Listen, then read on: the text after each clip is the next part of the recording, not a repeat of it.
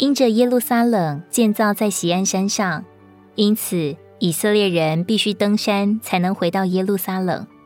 他们登山的时候所唱的诗歌，就称为上行之歌。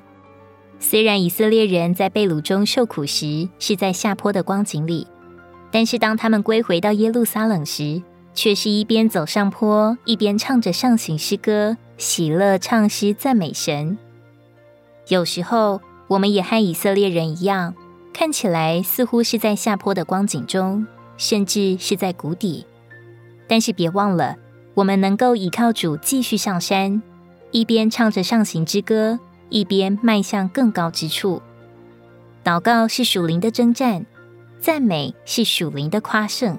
我们要大大的张口赞美神，无论是在高峰或在低谷，神的儿女都能对神发出赞美之声。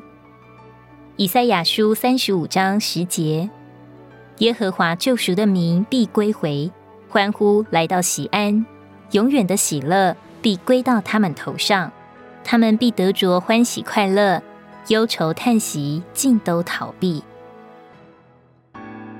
如果你喜欢我们的影片，欢迎在下方留言、按赞，并将影片分享出去哦。